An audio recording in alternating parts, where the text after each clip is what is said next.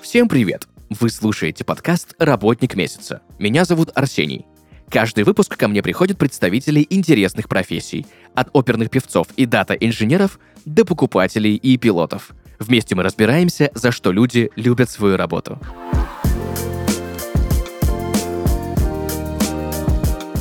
Друзья, и сегодня в подкасте «Работник месяца» Инна Нестерова, собственник гостиничного комплекса, винодельни и ресторана «Инна, привет».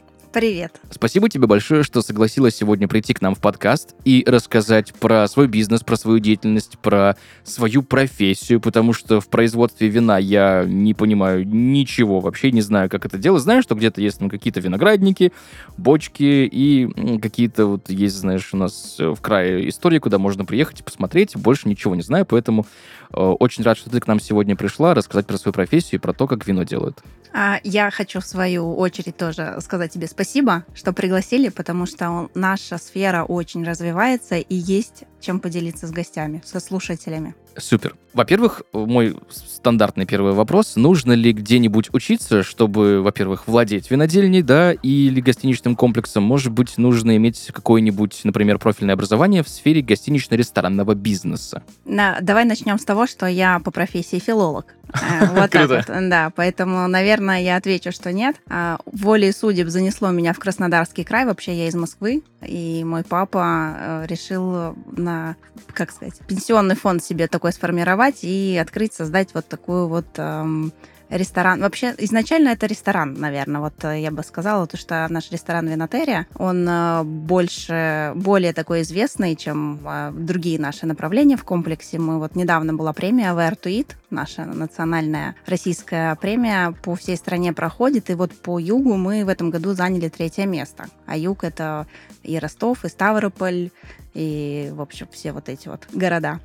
И не, не- не могу не гордиться таким результатом, конечно же. Мы уже 7 лет э, существуем на рынке, и вот когда 10 лет назад примерно отец решил э, создать такой вот бизнес, э, он привлек меня. На, Мгм. на тот момент я преподавала русский язык для иностранцев, работала по профессии и получала 50 тысяч рублей. Он сказал, поехали управляющий в ресторан, э, я тебе и там 50 тысяч буду платить. Я сказала, да, супер, конечно. Обожаю эту историю, потому что я думала, что управляющий рестораном это люди, которые подбирают салфетки и приборы красивые, знаешь, выкладывают. Но это все не так оказалось романтично. Хорика, конечно, это сфера, которая, ну, знаешь, проверяет людей на прочность. Да, сто процентов.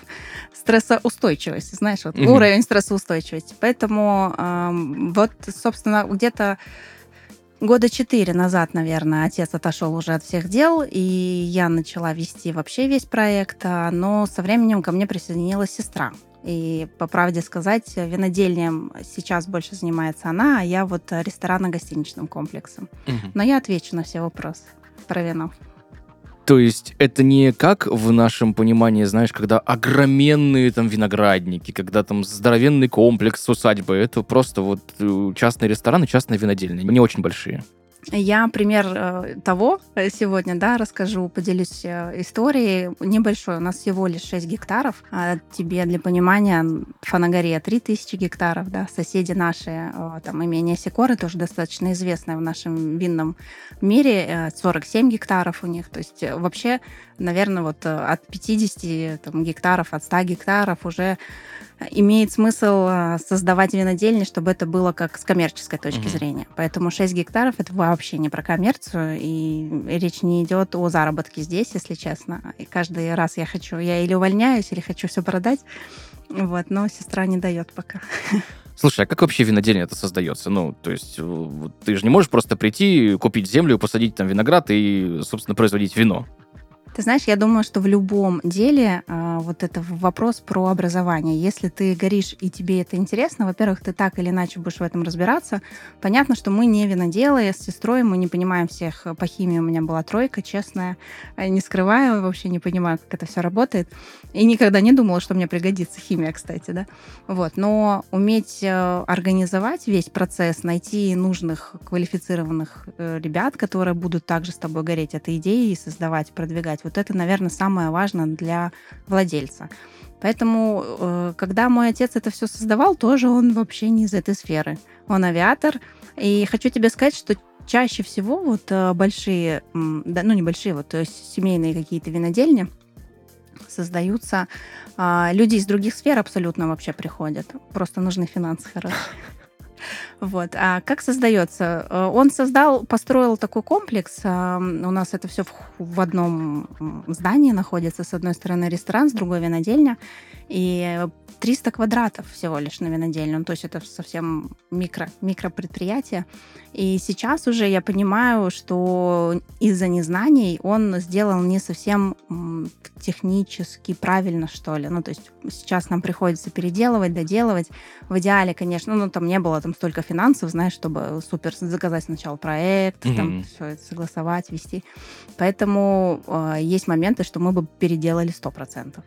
Ну, вот потихоньку каждый день вот так что-то делали, делали и создали ты про тройку про, про химии вспомнил, я тут же вспомнил вот эту стандартную интернетовскую цитату, да, что H2O девиз не наш, наш C2, H5OH.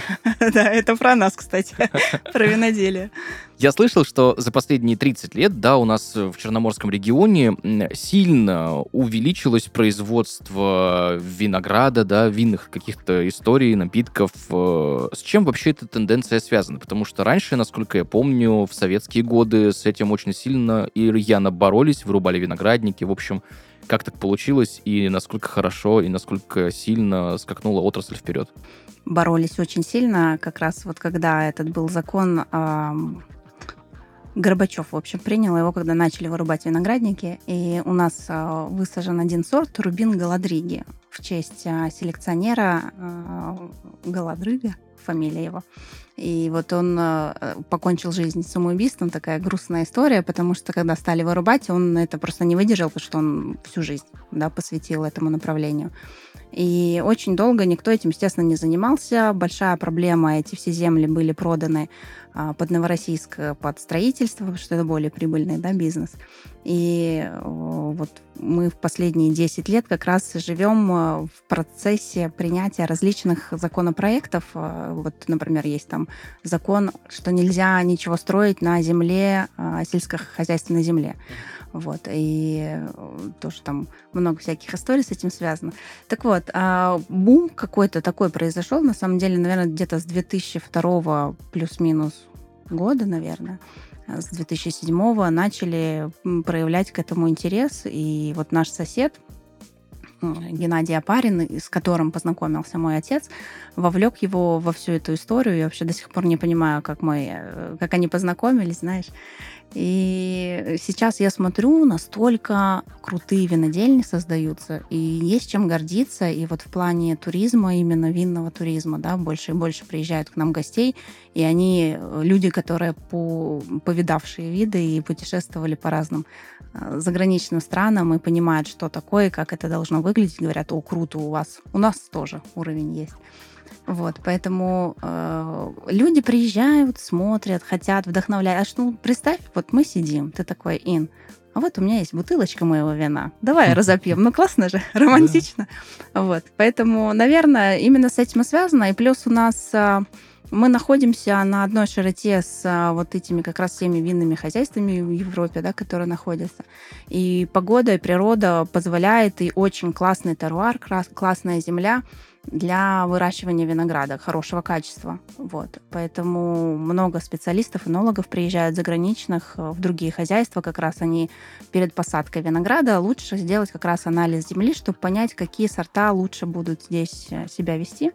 И они говорят, что вот там из, этих, э, из этого винограда даже можно будет сделать великое вино, которое ты сможешь положить на полочку, через 10 лет, там, 20 открыть, оно будет, во-первых, дороже еще, да, это как инвестиция, но и яркий, красивый вкус, аромат, и все это будет. Как вообще э, проходит производство вина? Давай вот поэтапно. Вот э, посадили виноград, что дальше? Что дальше? Ждем.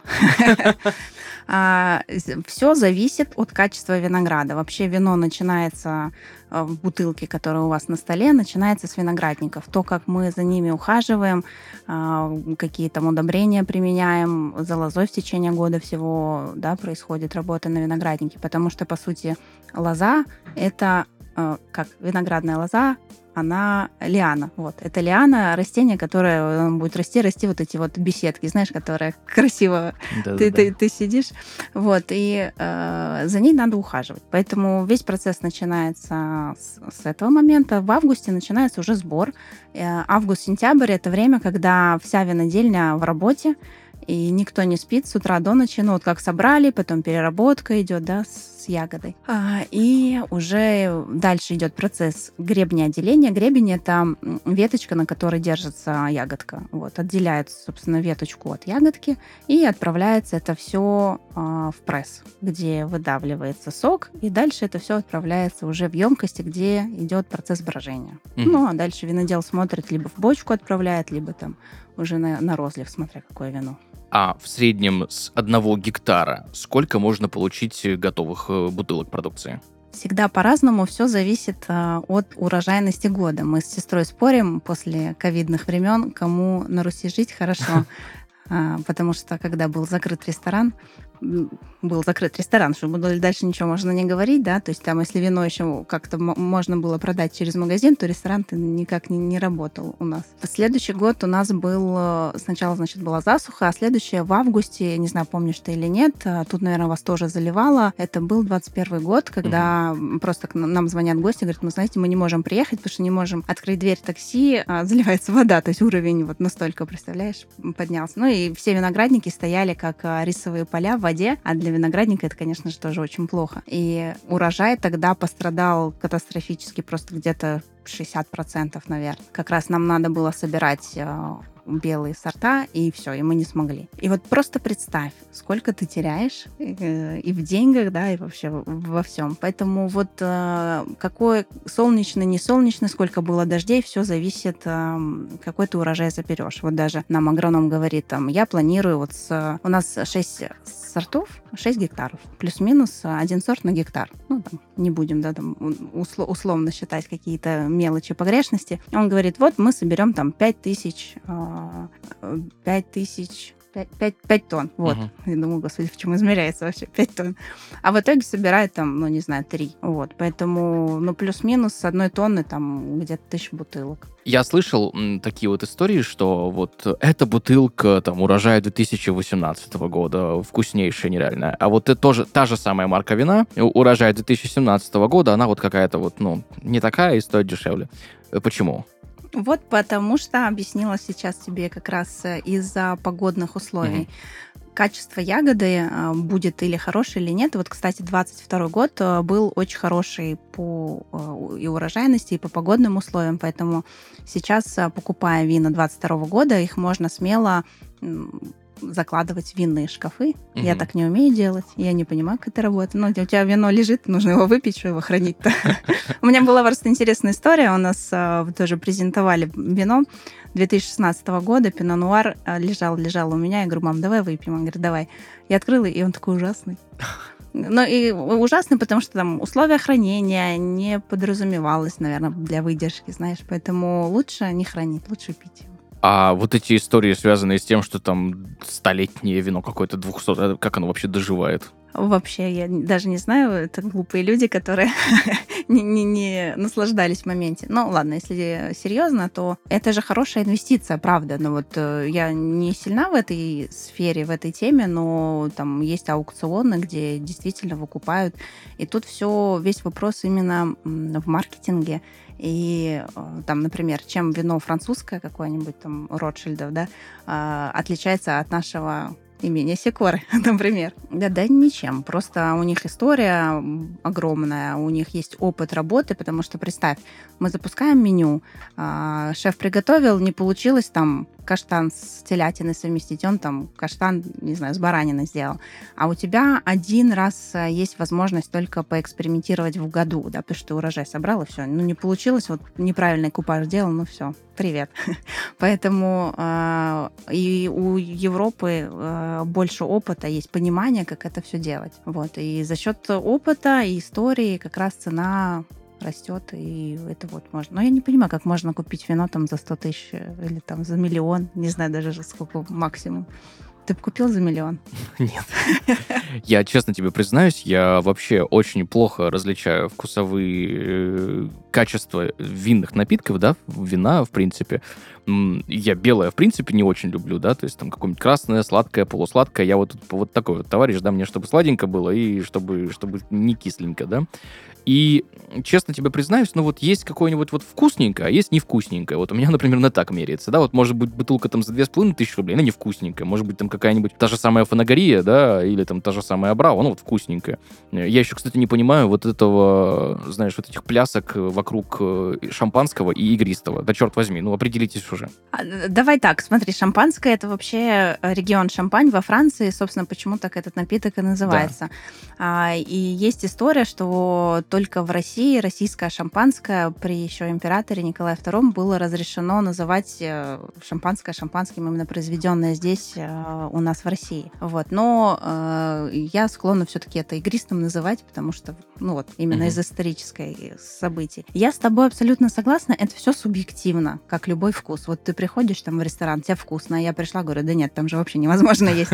И с вином то же самое. Самое главное, чтобы тебе нравилось, потому что сколько было уже конкурсов вслепую, вслепую, когда дегустировали профессионалы и сравнивали там российское вино и иностранное. И все такие, ой, да это вот точно э, крутое иностранное, там, европейское вино оказалось наше, российское. Поэтому историй много, качество растет сто процентов, э, и все это даже отмечают и сомелье, которые непосредственно работают э, с э, вином и предлагают гостю. Им не стыдно это предложить. Мы в Винотерии, как раз у нас есть такая площадка классная, Chef Table называется, э, приглашаю тебя в гости. Она работает летом, 18 на 18 гостей, открытая, шеф готовит перед тобой, 6 подач, э, приезжают приглашенные шефы каждую неделю, и мы под каждую подачу подбираем наше российское вино и рассказываем о винодельне, чтобы вот у человека такой экскурс за два часа произошел. И на этой площадке мы собирали сомелье из Ростова и Сочи, люди, которые работают исключительно с иностранным вином. И я так радовалась, э, что я иностранное вообще не разбираюсь, а так как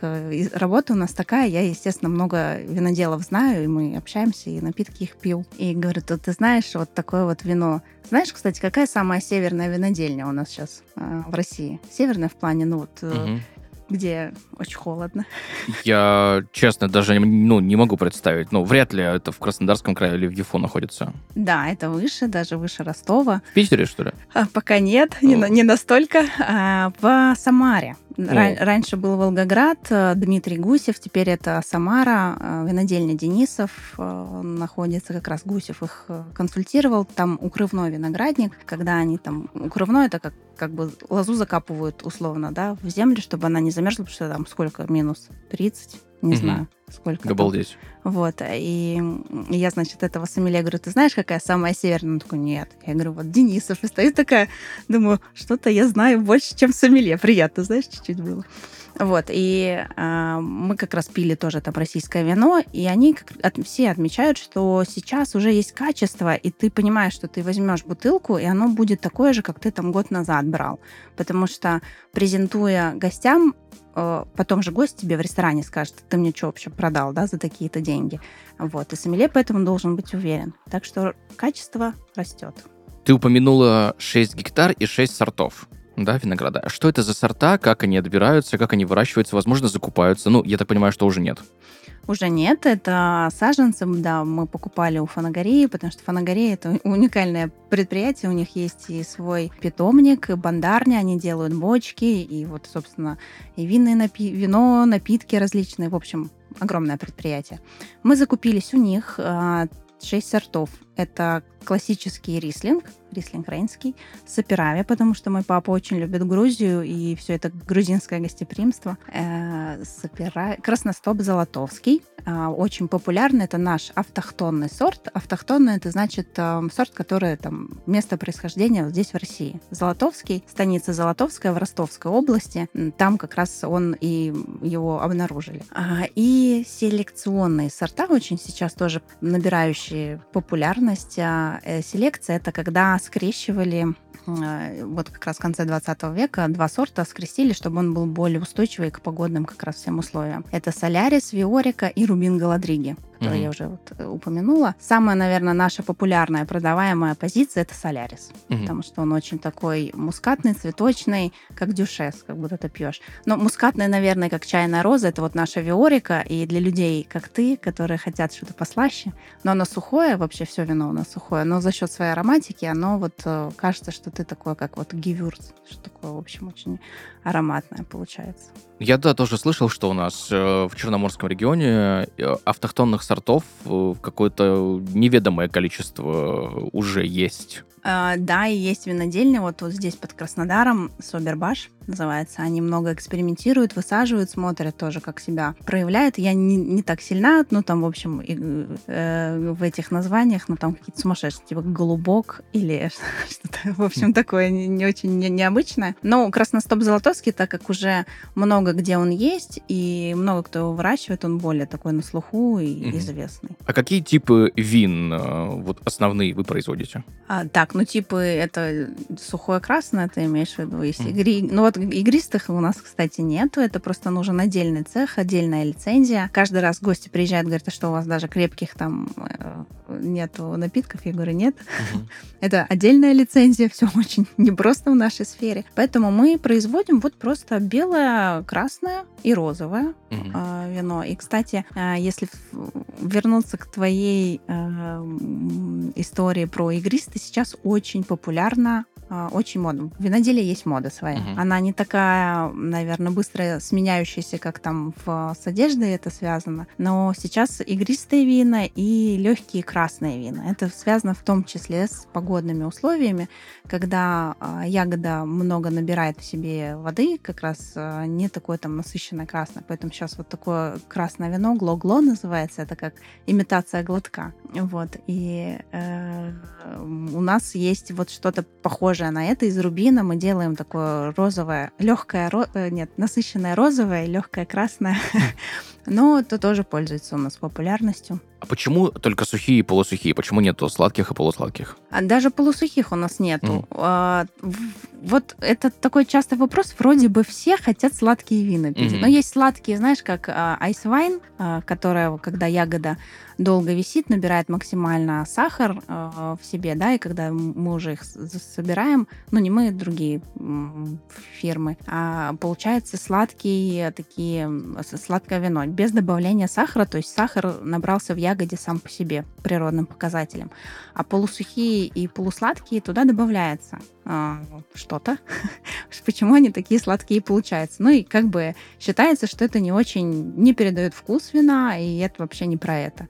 А вообще представь, вот э, ягода, а какие различные, ну, ягода вроде одна, понятно, сорта разные, а ты в бокале просто можешь услышать различные, там, и клубника, и фиалка, и, там, не знаю, чернослив, и тон кожи, и табак, и все это вообще с ума сойти просто. Вот, поэтому в нашем профессиональном мире а, считается э, мувитон пить полусухие, полусладкие вина.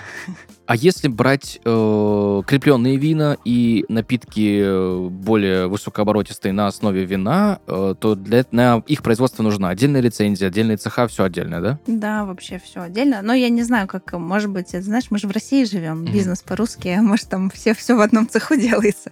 Но когда ты получаешь там оборот этилового спирта, у нас все же регламентируется, ты просто так не можешь из-под, ну, как можешь из-под полы продать, но это все уголовно наказуемо, поэтому все очень строго, и чтобы тебе лицензию получить, приезжает же определенная комиссия, все оценивает. Но у всех, конечно, все по-разному. Поэтому бумажек больше, это, знаешь, вот э, идти учителем работать или нет, иногда не хочется, потому что сколько им там надо журналов заполнять. Вот у нас то же самое, как э, к сестре не зайду в кабинет, она с этими журналами только и занимается. Поэтому, к сожалению... Ну нет, э, ничего не к сожалению, просто чем больше предприятий, много гектаров, а так у нас просто, представь, у нас вот винодельня, максимум мы можем 30 тысяч бутылок сделать. Но в смысле оборот позволяет там хранить, вот производить uh-huh. и прочее. А так мы пока там в районе 20 тысяч делаем бутылок, и то мы все продаем. Изначально идея была а, продавать только у нас в ресторане у папы, чтобы тебя замотивировать приехать к нам в комплекс, отдохнуть, там в ресторан сходить, отель чуть-чуть там переночевать чуть-чуть. И, ну, так как понятно, что мы в ресторане не можем столько продать, уже немного на дистрибьюторов выходим, но они продают только в каких-то бутиковых магазинах, а в каких-то ресторанах в Москве, даже во Владивостоке. У нас есть один гость, он много путешествует по России, и каждый раз приезжает, знаешь, мне присылает, а, там, я во Владивостоке, стоит ну, фото нашего вина. Я думаю, спасибо. Круто. Да, но, естественно, так как мы маленькие, мало нас кто знает, и больший спрос и покупок происходит именно больше большая продажа а, у нас на, на винодельне в ресторане. Есть такое понятие столовое вино. Кто-то любит, кто-то плюется и говорит, что это вообще ужас какой. Что это такое, чем отличается от, э, собственно, не столового, более дорогого напитка? Хороший вопрос. Но столовое, давай размышлять. Столовое вино — это обычное, наверное, на каждый день э, вино. Это вот, знаешь, как в ресторан ты приходишь, есть там домашнее вино. Вот, эти, вот эти истории, конечно... Вообще у нас в регионе много кто делает вина сами. И я обожаю вот эти истории, когда люди приезжают и начинают нам рассказывать, как вино делать. Знаешь, у них там эта бочка стоит в гараже, и он... Ну, либо они приходят на экскурсию, потому что экскурсию проводим либо я, либо Аня, сестра. И, э, конечно, там, когда какие-то суперсложные вопросы технологические, мы не можем ответить, потому что мы этим не занимаемся. Больше так про пиар и маркетинг. И они, вот что он спрашивает, спрашивает, я на него смотрю. Ну, то есть я понимаю, что он а, что-то не получилось, и вот он купил экскурсию, знаешь, чтобы узнать, как это все, все сделать. секретики. Да, да, и ты смотришь, ну, серьезно. Вот. Но таких уже не так, конечно, много. Но домашнее вино, это, конечно, не то. И мы используем там различные диоксид серы, и не надо этого бояться, потому что это про стабилизацию, чтобы вино никуда не загуляло, да, не сбродило, в уксус не превратилось. Понятно, что должно быть в достаточно умеренном там количестве, в правильных пропорциях. Вот. Но э, пить домашнее вино на пляже в Анапе и думать, что это представитель э, виноделия российского, это, конечно, не то.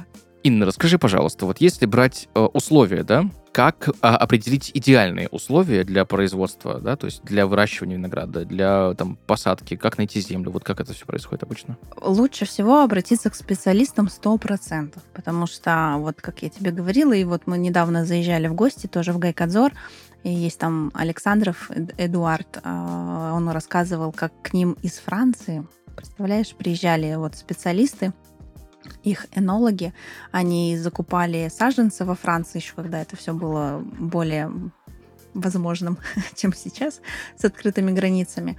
А, и человек, он говорит, на самом деле это очень высокооплачиваемая работа, он там с каким-то таким механизмом, не знаю, как держалкой, палкой-копалкой а, ходил по земле, изучал, там замерял, и потом сказал, вот здесь вот мы сможем это посадить, здесь это, здесь вот такие сорта. Ну и понятно, что у нас, например, больше всего европейских сортов посажено, просто потому что мы привлекали специалистов, а, мы, это нашу сферу, я в общем, да, говорю, из Франции, Франция, Италия. Именно поэтому а, люди приезжают, естественно, они там со своими а, Кабернефран, Рислинг и прочее работали, они понимают, как он проявится и что там, какие результаты покажет.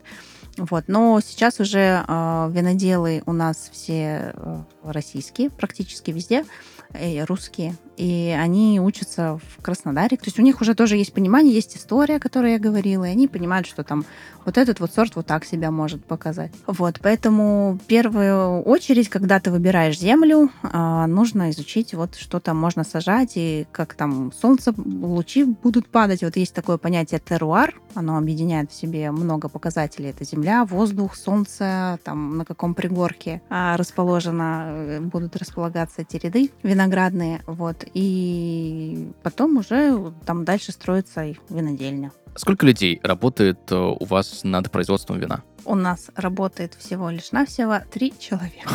Серьезно, 30, 20 тысяч бутылок на три человека. Да, как это происходит? У нас есть э, Аня, которая занимается всей операционкой, есть Александр Доротенко, винодел. Это я тебе говорю, кто в штате. Он винодел, следит за всеми процессами и прочее. И есть еще помощник винодела, человек, который э, в сезон как раз смотрит за имкостями, то есть как Саша приезжает как шеф, там говорит, это надо то-то, то сделать, mm. да, а уже помощник уже на ежедневной основе, там, с 10 до 6 контролирует эти все процессы, когда а, нету никакой работы на винодельне, он может на виноградники пойти. Ну, есть уже как э, аутсорсинг, агроном со своей там командой, которая э, в зависимости тоже там от погодных всех историй приезжает э, со своей бригадой, и они на винограднике работают. Но чаще всего э, это какая-то такая сезонная история, а так в течение там пойти подвязку винограднику сделать, еще что-то, это вот один-два человека, которые из соседнего поселка к нам приходят. Ну и на сбор урожая тоже это вот бригада, команда или там мы сами ищем. Просто количество человек зависит скорость двора урожая. Вот, и все. Поэтому вот наша небольшая такая... Ну и ты понимаешь, это 20 тысяч бутылок, это же тебе не сразу надо все разлить и этикетку наклеить. Это в августе мы один сорт собираем, в конце там месяца другой. Там, то есть у них у всех разбежка такая там две недели. Поэтому нормально. А если мы говорим про хранение и транспортировку, есть ли какие-то правила, как вообще э, вот все разлили по бутылочкам, как хранить, как транспортировать правильно?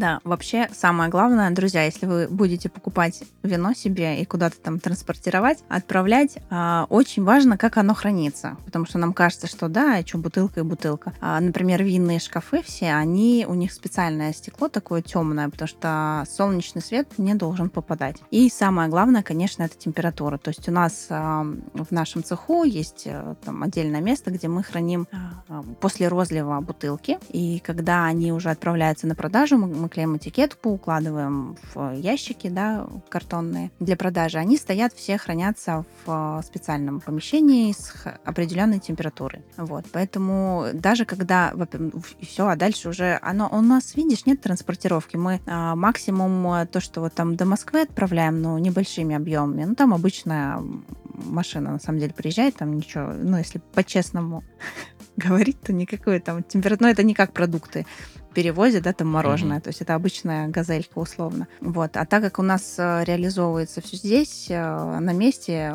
просто из винодельни с одной двери перенесли в ресторан и там как бы продали там в магазин. Вот. А поэтому там как в больших компаниях, если честно, даже и не знаю.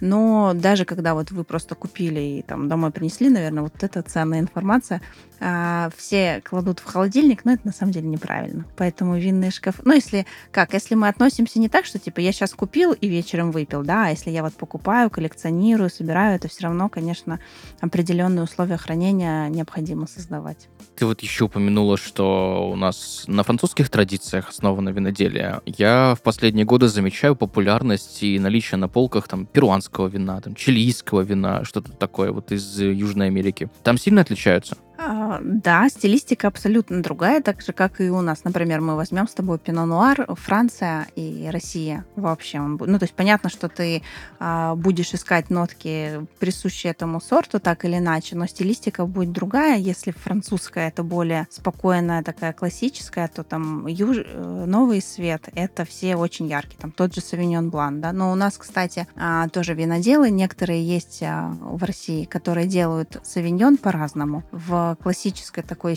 французской стилистике, например, имение Сикоры, а, и там винодельня Гунько, ты пьешь этот савиньон, он как Новая Зеландия, там манго, маракуя, он такой прям ядрен, ну как ядреный в смысле, очень ароматный будет. Вот чаще чили там и Новая Зеландия, это как раз про это, про яркость вкусов. А вот если брать историю, вот ты говоришь, да, что вот, вот ты купил бутылку раз одного года, купил два, другого года три, и оно примерно одинаково. Вот контроль качества как проходит? Есть а, лаборатории, которая, в общем-то, есть на каждой винодельне. У нас ее нет. Мы ездим к соседям. Нет у нас, а, к сожалению, столько пространства. Поэтому на каждом этапе это все через лабораторию проверяется. И когда, например, винодел там с агрономом понимает, что надо собирать урожай, тоже срывается ягода. А, там сначала условно на вкус пробуется, да, для понимания, а потом это все везется в лабораторию и смотрит а, уровень сахара. Чем выше сахар, тем больше, более спиртуозное вино может получиться. Вот. И все дальше потом на каждом этапе вот через лабораторию то та химия, которая я не понимаю ничего, да, именно так как раз это все и контролируется. Ну и плюс все санпин нормы обязательно должно быть чисто, но это как на любом предприятии. Поэтому это, знаешь, как на кухню зайдешь, и можешь разное увидеть. У кого-то чисто будет, а у кого-то не очень. Мне знаешь еще, что непонятно. Вот у нас есть сентябрь, да, и у нас каждый, каждый год это лотерея. Либо у тебя в сентябре будет 52 августа, да, либо у тебя будет там минус 10 октября. Ну, то есть у нас либо бывает сентябрь нереально жаркий, как в этом году, да, либо нереально холодный. Я помню, как 1 сентября вообще обрубило до плюс 15. Есть ли какие-то истории, когда вот какая-то аномальная погода, либо жаркая, либо холодная, и нужно срочно-срочно бежать собирать? Есть аномальная погода. Была вот в 2021 году с дождями, но мы не успели просто собрать, что ты не знаешь, что он как начал идти, так и не закончился. Закончился там через неделю. А так э, э, плюс-минус, да, тоже, ну, как бы как, э, если, например, прям заморозки, вот, например, северные наши винодельни, да, если они не успели, или, например, сначала он начинает теплеть, а потом и ты там все раскрыл этот виноградник, а потом опять раз и, и заморозки. Ну вот это очень плохо для виноградника. Бывает, что погибает, и ничего, ты, получается, выкорчевываешь, убираешь, и новые потом досадки. То есть ежегодно все хозяйства досаживают. Мы в том числе недавно досадили не только потому, что там у нас виорика популярная, да, сорт, а ее меньше всего высажено, но и потому, что вот э, что-то не прижилось или там что-то отморозилось или еще что-то. Поэтому э, спасти можно, но вот это очень тоже такая филигранная работа агронома. В этом году у нас, по-моему, месяц дождей не было, а то и больше. В летом, там, с конца июля по конец августа, не слишком ли это вредно для ягоды? А, виноградная лоза должна страдать. Ну, правда, так говорят, а, чем больше мы страдаем, тем больше мы как-то... У нас повод для развития, да, есть. А, и есть на некоторых винодельнях, которые располагают финансовой возможностью, делать капельный полив. Это то есть по всем виноградным рядам проводят вот э, там, как это, поливные эти системы, но это очень дорого, конечно же. Оно оправдано, но не все могут себе это позволить. Поэтому корень очень глубоко у лозы уходит вниз, и как раз а, в течение, там, когда идут осадки, она все это вбирает. И, ну, в общем, норм- mm нормально. Mm-hmm. Пока вот сколько у нас была засуха, понятно, что у тебя будет опять-таки меньше урожай, но он будет. Если брать этот год, какие есть прогнозы по вкусовым качествам? Как удался, не удался? Пока рано, если честно, говорить, но видишь, мы хотели собрать больше, получилось меньше. Это когда агроном приходит и говорит, ну, то есть он же проводит определенную работу, там, мы больше, там, допустим, удобрения или еще что-то, чтобы поддержать а, лозу. Вот, и он говорит, там, будет 5 тысяч, в итоге там собрали 3 тысячи, там, 3 тонны, да, и такой, окей, ладно, теперь начинаем, включается отдел маркетинга в виде нас Сани и продаж, и думаем, как... Поэтому и зависит цена, на самом деле. Многие же говорят, что а, вот почему российское вино такое дорогое, да, потому что, ну, у нас-то потому что еще объемы небольшие, да, и все, естественно, ты там отшиваешь платье 50 штук или 50 тысяч штук, вот, но и э, комплектующих все больше и больше появляется, кстати, вот бутылка уже российская есть, пробка тоже у нас а, недалеко от нас стали пробку делать. Раньше мы португальскую покупали. Ну, в общем, много составляющих. Поэтому вот э, буквально мы собрали последний э, в начале октября, последний сорт. Сейчас а будем смотреть. Еще пока очень сложно сказать, и что там нас ждет. Но 22 год точно можно пить. Класс. Есть у меня некоторое количество вопросов, которые я задаю каждому гостю подкаста «Работник месяца». Вот для тебя, что в твоей профессии, в твоей деятельности самое-самое сложное? Я думала, скажешь самое любимое. Самое сложное все. Быть работником месяца. Быть вообще, да, быть как э, бизнесменом у нас в стране вообще сложно. Э, это особенно в нашей сфере, в общепите, в виноделии, да, это тебе нужно я, видишь, я больше про за отвечаю, поэтому не за виноделие. Поэтому тут общение с гостем, общение с сотрудником, общение со всеми органами, и как-то тебе надо балансировать и все это сочетать. Но, наверное, вот это. И сложность а, в каких-то законных э, историях, вот очень много там необходимо тебе вести вот этих журналов, вот этой всей макулатуры, которую я не очень люблю. Но в свою очередь это позволяет заниматься... Э, у тебя нет начальников, сам себя начальник, И количество творческих проектов, которые мы делаем, там и у нас фестивали «Цвет лозы» проходит, и вот эти шеф-тейбл, которые мы различных шефов приглашаем. Сейчас мы пишем э, гид шеф-поваров, по югу. В следующем году уже в 24-м выйдет по всей России. То есть обычно же делают гиды по ресторанам, а мы хотим популяризировать вообще эту профессию, направление. А потом там подкаст я тоже, кстати, пишу, «Крупная рыба» называется, про нашу южную жизнь, потому что мне кажется, очень классно, не знаю, как в Краснодаре, но у нас на юге очень классно жить. И очень много интересных э, людей окружает нас и проектов. Поэтому при всей такой сложности нашей работы есть свои плюсы тоже. Ну, так мы же тоже на юге в Краснодаре, получается. Да, ну мы там на этом, на море. Размеренная южная жизнь. За что ты любишь свою работу? За возможность творчества, сто процентов, и за возможность общения и знакомства с людьми. Знаешь, вот э, недавно буквально, это он был нашим, есть наш гость, э, я с ним как раз записывала этот выпуск про человек, представь, э, бывший консул России в Великобритании человек в Новороссийске живет. Я говорю, что ты тут делаешь вообще? То есть он, э, ну, он там отработал, отслужил, не знаю, как называется, понятно, и сейчас просто его там пригласили топ-менеджером большую компанию, и он приехал. Но вот возможность встречаться вот с такими людьми с интереснейшей историей, вот, наверное, вот про это. Ну и возможность популяризировать, знаешь, мы такую большую миссию ставим, на самом деле, по развитию винного и гастротуризма у нас в регионе потому что очень много э, предприятий классных, интересных открывается винных, э, и в Краснодарском крае лучше всего туризм развит на самом деле, вот наш винный, потому что там ты в Ростов поедешь, у них от винодельни до винодельни там 150 километров, ты пока доехал, уже забыл, зачем ехал. Вот, а где остановиться, где поесть, что смотреть, и винодельни все интересные, разные, есть большие гиганты, а есть э, средние там и малыши, как мы, ну то есть вообще абсолютно много всего, поэтому а, если выходные, особенно с такой погодой, представь, а у нас ресторан, он прям с видом на виноградники. Вот что тебе надо? Ты сидишь, вино пьешь, красивое, с красивым видом, потом поднялся, переночевал там у нас в отеле. Ну, в общем, и таких мест все больше и больше появляется, и это не может не радовать. Поэтому вот а, для меня, наверное, самое приятное — это возможность быть причастной к чему-то такому глобальному и важному по развитию нашей страны.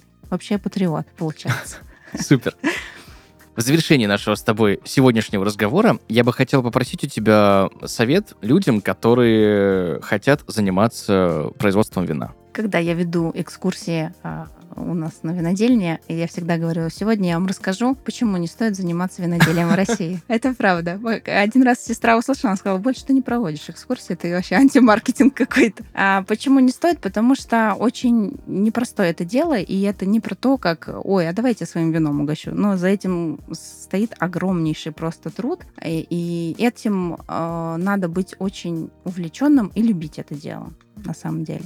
Поэтому, э, да мой совет, если вам это нравится и вы увлечены, то какой там был вопрос-то? Что надо посоветовать? А, пить вино и любить? Ну, это очень опасно, кстати, можно спиться так. Ладно, что, что посоветовать? Самое главное — любить то, что ты делаешь, и когда ты увлечен этим, у тебя вообще все эти преграды, которые возникают на нашем пути, они уже не такими важными становятся. Поэтому самое главное — любить свое дело. Супер. Друзья, Сегодня в подкасте работник месяца Инна Нестерова, собственник гостиничного комплекса, винодельни и ресторана. Инна, спасибо тебе большое, что пришла сегодня к нам, рассказала про такой, знаешь, камерный семейный бизнес, про семейную винодельню, как это все делается, как это производится и почему это круто. Спасибо тебе большое. Спасибо тебе, будем рады видеть. Приезжайте в гости. С удовольствием. Друзья, на этом у нас все. Услышимся в следующих выпусках. Пока-пока.